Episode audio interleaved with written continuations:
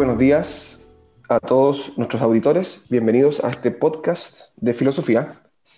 Yo soy Patricio Domínguez, profesor de filosofía de la Universidad de los Andes, y me acompaña aquí mi colega José Antonio Jiménez, también de la Universidad de los Andes. Lo que nos reúne hoy en esta conversación es la publicación de un diálogo de Platón llamado Ión. La publicación de este diálogo estuvo a cargo de José Antonio Jiménez y de quien les habla. Se trata de una nueva traducción con introducción y con comentarios de este pequeño diálogo de Platón que, pese a su extensión, creo que es el diálogo más corto de toda la producción platónica, no obstante es un diálogo bastante importante y bastante influyente. Muy buenos días, José Antonio. Muy buenos días, Patricio. Bien, en primer lugar, eh, José Antonio, quería preguntarte lo siguiente. Eh, la obra de Platón está traducida al castellano. ¿Por qué traducir y publicar de nuevo? ¿Por qué, con qué fin eh, traducimos y publicamos una obra de Platón hoy día? Em, bueno, esa pregunta, eh, primero hay que atender al hecho de que el guion es un diálogo que los últimos, los últimos años, las últimas décadas, ha, tenido un revival, ¿ya? Y hay distintos, se ha vuelto a traducir a distintos idiomas, em, y hay una investigación en torno a, este diálogo que, es nueva, y por tanto eso es una razón que, para volver a traducirlo al español, al castellano. Por otra parte, el ejercicio de la traducción es un ejercicio que, a pesar de lo que pueda pensar alguien que no está metido en el rubro de la humanidad, es un ejercicio que está siempre en proceso y es siempre posible mejorar una traducción, dar, cuenta de nuevos flancos eh, que se habían perdido en alguna traducción eh, anterior y por tanto siempre vale la pena este ejercicio. Por otra parte, nosotros queríamos con esta traducción ir completando la, maravillosa colección de los clásicos de la editorial universitaria, en donde ya hay varios, hay varios diálogos de Platón traducidos y bueno, uno, nuevo es, eh, es, un gran aporte a esa, a esa, a esa colección.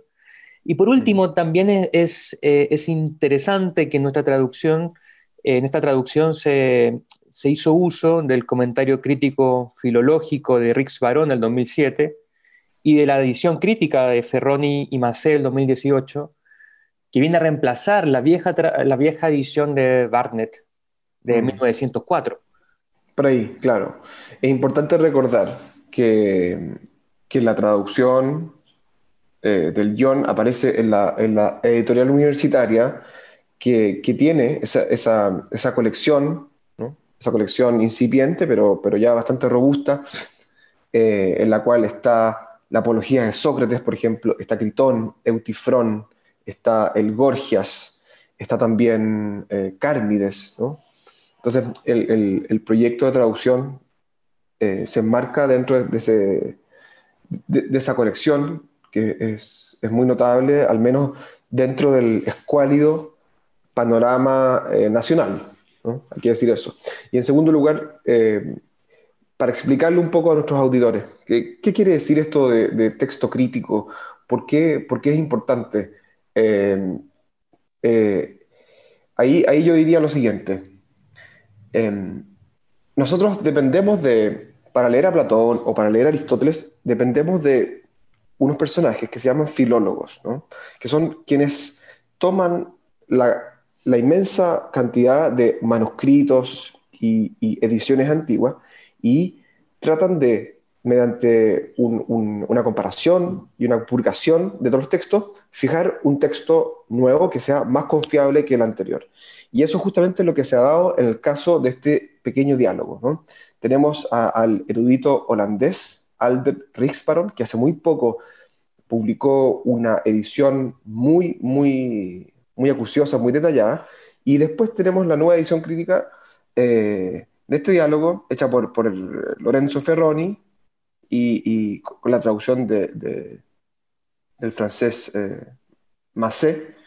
Entonces, todas las nuevas ediciones críticas traen algo nuevo, traen alguna intuición nueva, traen alguna corrección, y eso ya amerita, digamos, una nueva traducción eh, al, castellano, creo yo. Eh, José Antonio, eh, ¿de qué se trata a grandes rasgos el diálogo Ion? ¿Quién es Ion? Bueno, Ion es un rapsoda, es un rapsoda que viene llegando desde la isla de Pidágoras a participar en la fiesta de las Panateneas en Atenas. Eh, Ion es de Éfeso, es de Jonia, que en ese entonces se, piensa que el diálogo está, está desarrollado dramáticamente, internamente, en, antes del año 412, cuando las ciudades de Jonia estaban bajo el poder de Atenas. Por lo tanto, en ese momento, John era, habitante de Éfeso, era parte de la influencia cultural y imperial de, Atenas. Entonces, John es un rapsoda, esto es eh, un recitador e intérprete de los poemas homéricos, la Iliada y la Odisea, y, y viene naturalmente, y uno presupone que tiene también dominio de otras artes, ¿ya? como la cítara, por ejemplo, que acompaña, eh, en, el caso de la Rapsodia, acompaña a la narración de la épica. La narración de la épica eh, hay que pensarla también como una actuación. El Rapsoda es un actor al mismo tiempo, se viste de cierta manera y proyecta un estado emocional eh, haciendo, volviendo tratando él mismo de rememorar el, el, relato que está narrando y de esa manera proyectando un estado emocional en su auditorio. Entonces, esa, es la figura del rapsoda, que es una figura que sabemos que, existe en el mundo griego desde el siglo VI antes de Cristo, por lo menos. Son estos eh, transmisores orales de, la, de, la, poesía homérica. Homérica. Y lo que, y lo que le molesta o lo, que le inquieta sobremanera a Sócrates, de, este rapsoda en particular, pero quizás de la rapsodia en general como, como práctica cultural, es que el rapsoda, mediante la actuación, mediante la recitación y también mediante la exégesis de los poemas homéricos, eh, profesa algo así como un saber universal. Un saber universal. Es decir, Platón ya señala en, una obra un poco más, más tardía, La República, que Homero es el gran educador de Grecia. Homero es el que formula la paideia griega. Todos los niños, todos los niños griegos leen a Homero, están imbuidos en la poesía de Homero, pero desde ese punto de vista, la poesía de Homero no es mera poesía, como la entendemos hoy día, sino que es un currículum educacional completo. Entonces, desde, esa perspectiva, Sócrates eh, comienza, digamos, insinuando que en realidad este, este, este, ser experto o esta experiencia en Homero, en realidad no, es una, un arte o una ciencia eh, universal, ¿no? Eh, en ese sentido, ¿en qué se parece el, el, acercamiento mm. o el abordaje del John con el abordaje de la República? Sí, o sea, lo primero que se me ocurre es que tenemos que pensar el guion como un diálogo temprano de Platón, es decir, eh, cercano a la escritura de la Apología, ¿cierto? E, e, esa, obra en donde, en donde eh, Platón narra, ¿ya? Eh, y probablemente con bastante cercanía a lo que ocurrió, ¿ya? El juicio de Sócrates, donde Sócrates se presenta a sí mismo como aquel que solo sabe que no sabe o que tiene una sabiduría humana, ¿ya? la sabiduría de los límites, eh, de los límites del propio saber más que una sabiduría positiva, omniabarcante. Y, el yo puede, puede en ese sentido señalarse como parte del proyecto de Platón de mostrar eh, cuáles son estos saberes que pretenden eh, estar más allá de los límites que les corresponden.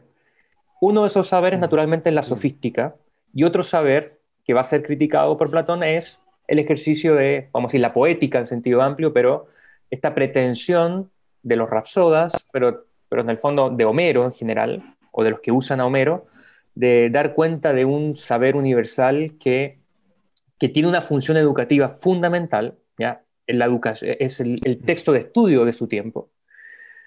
Eh, y, por tanto, la crítica se centra en ese sentido dentro de este gran proyecto de mostrar, de dar cuenta, de, dejar en manifiesto que, hay, hay, artes que no son tales en la medida en que no mm. pueden justificarse a sí mismos y en la medida en que no conocen sus propios límites. Entonces, la tarea, mm. en este sentido, de Sócrates es mostrarle a Ion, conoce tus límites o conoce los límites de tu arte eh, y eso se manifiesta, por decirlo así, por, el mismo, por la misma argumentación, pero también, digamos, performativamente, en la medida en que John no es capaz finalmente de explicarse a sí mismo, teniendo varias opciones de hacerlo.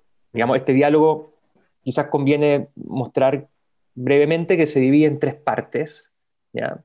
Sí. Eh, una primera... antes de la división, José Antonio, ¿sí? antes de la división, me gustaría hacerte la siguiente pregunta. Se suele decir que los diálogos tempranos de Platón son diálogos aporéticos, es decir, son, son diálogos en los cuales no encontramos una doctrina positiva, sino que encontramos un ejercicio de demolición o un ejercicio eh, meramente purgativo sin, una, sin un resultado eh, positivo.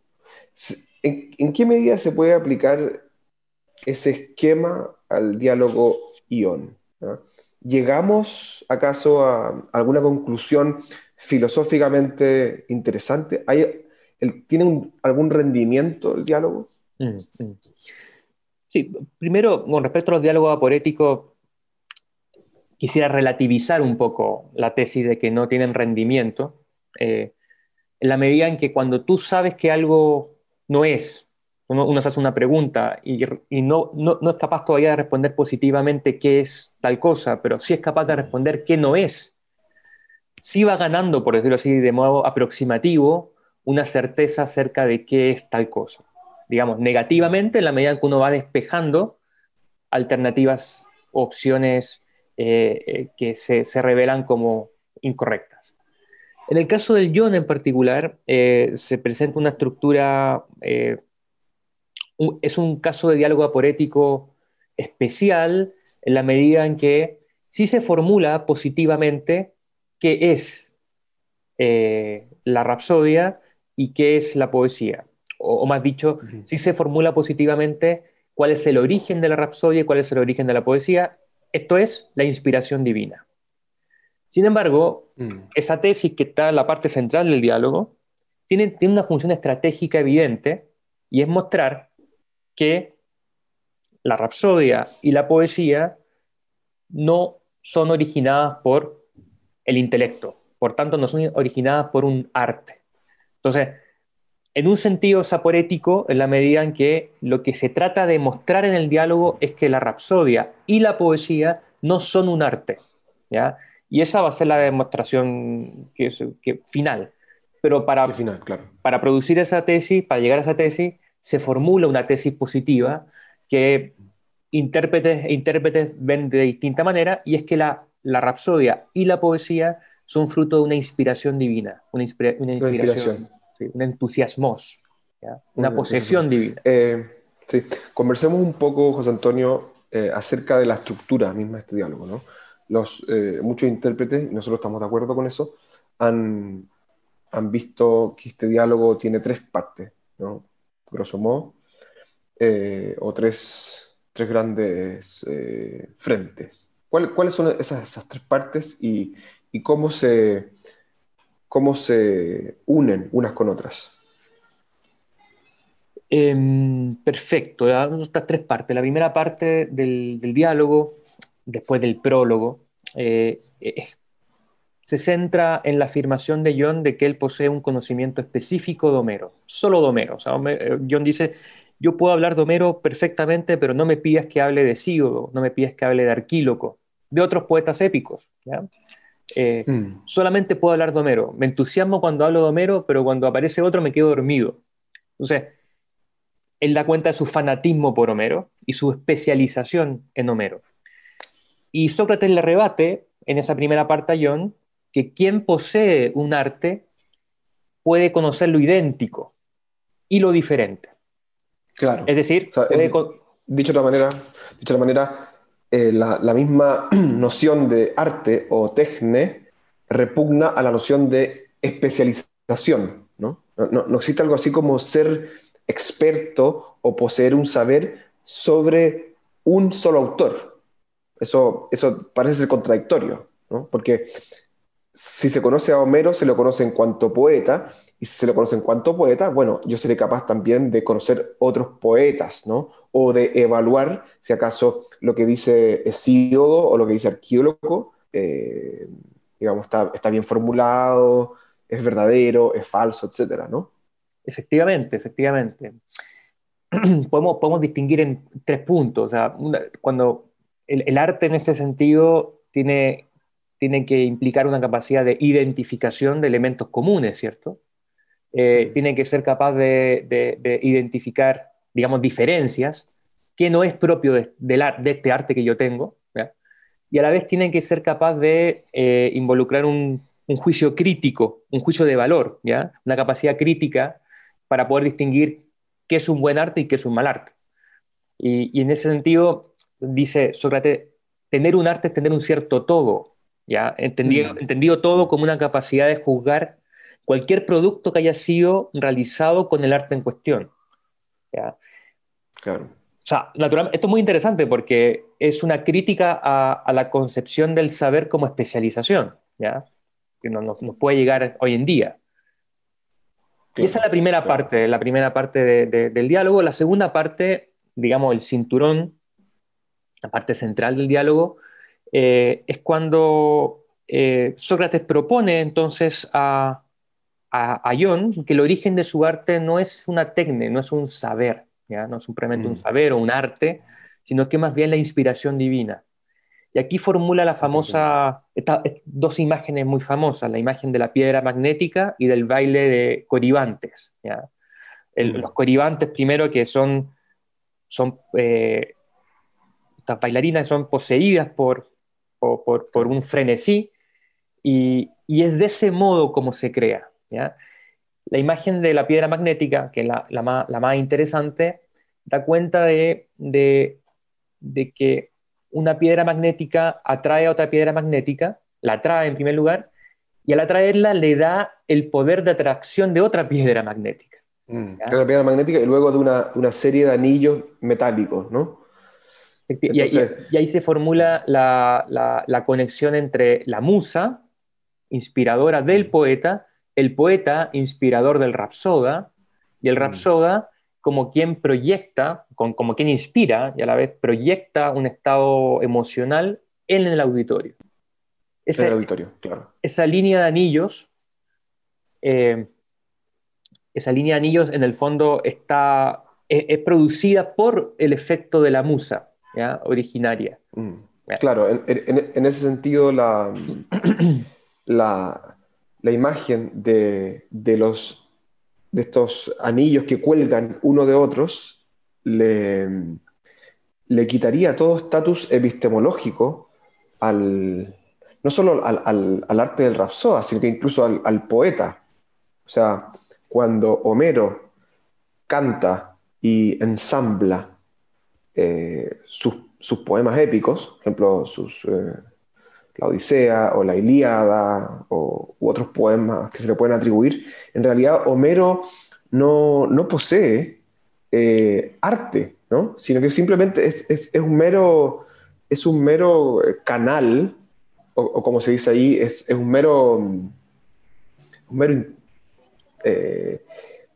mero medio, ¿no? es un medium Mm. por el cual resbala una, una, belleza o una verdad que, él no puede entender ¿no? Y, él, no puede estructurar.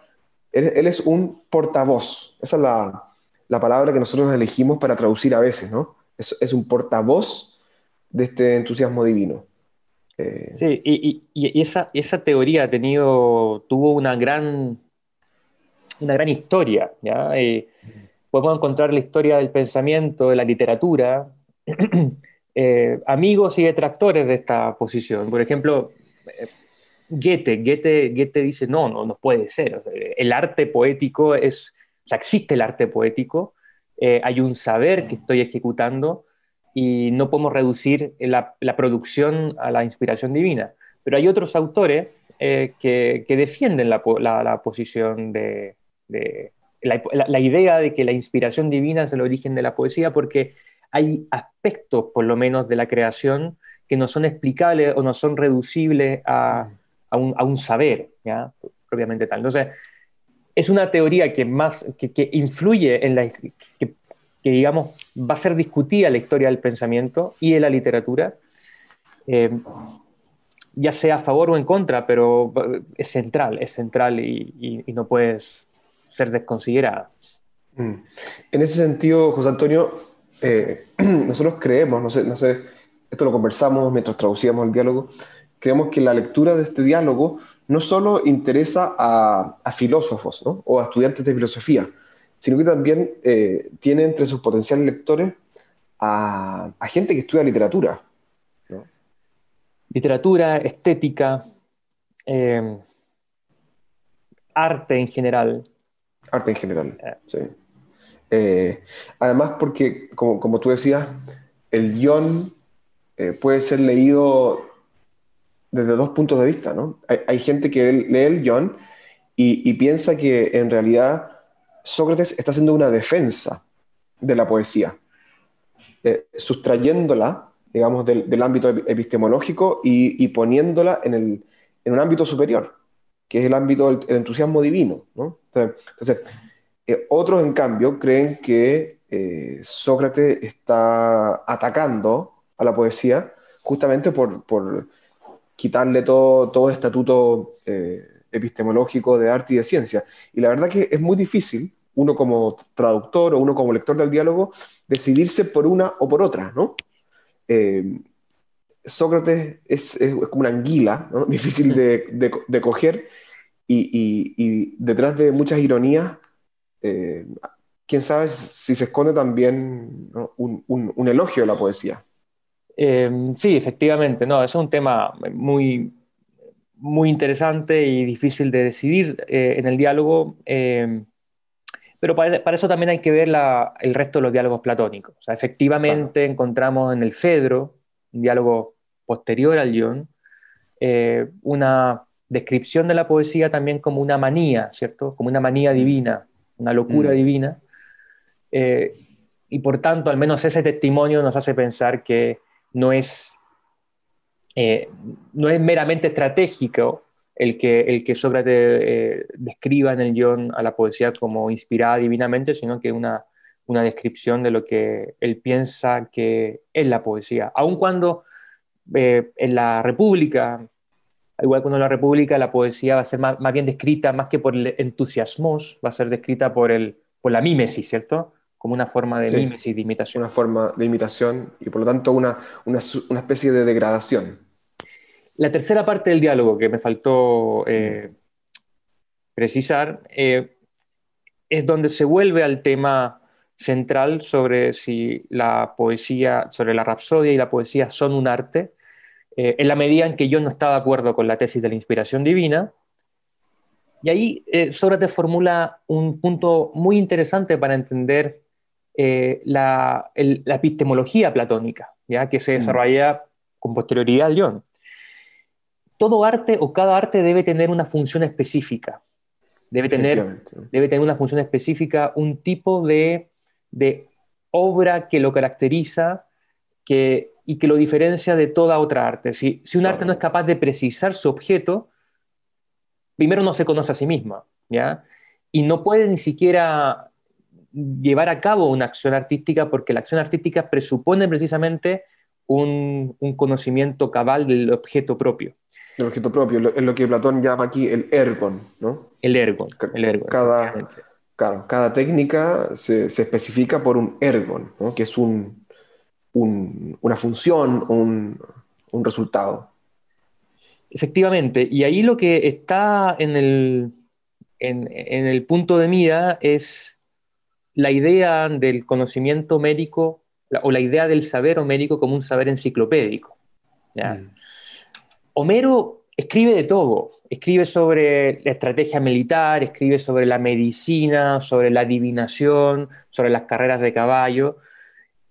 Y el Rapsoda piensa, considera que como conoce a Homero, él conoce también la adivinación, la hípica, la estrategia, la medicina.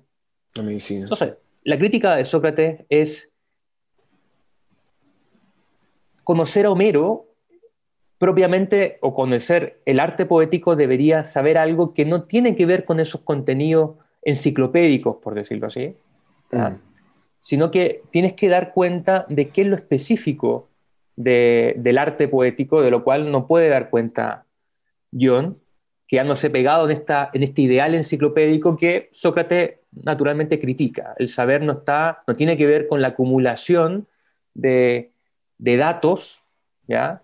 Eh, sino que tiene que ver con el poseer el arte específico de la medicina, que es lo que te faculta para poder eh, resolver los problemas propios de la salud, o el arte mm. propio de la estrategia que te faculta para, para entender eh, la técnica de la guerra.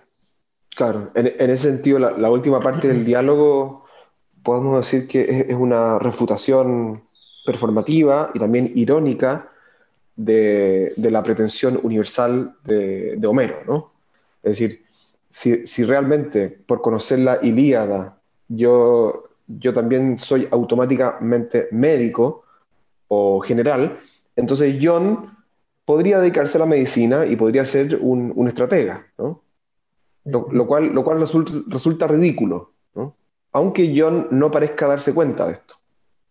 Efectivamente, efectivamente.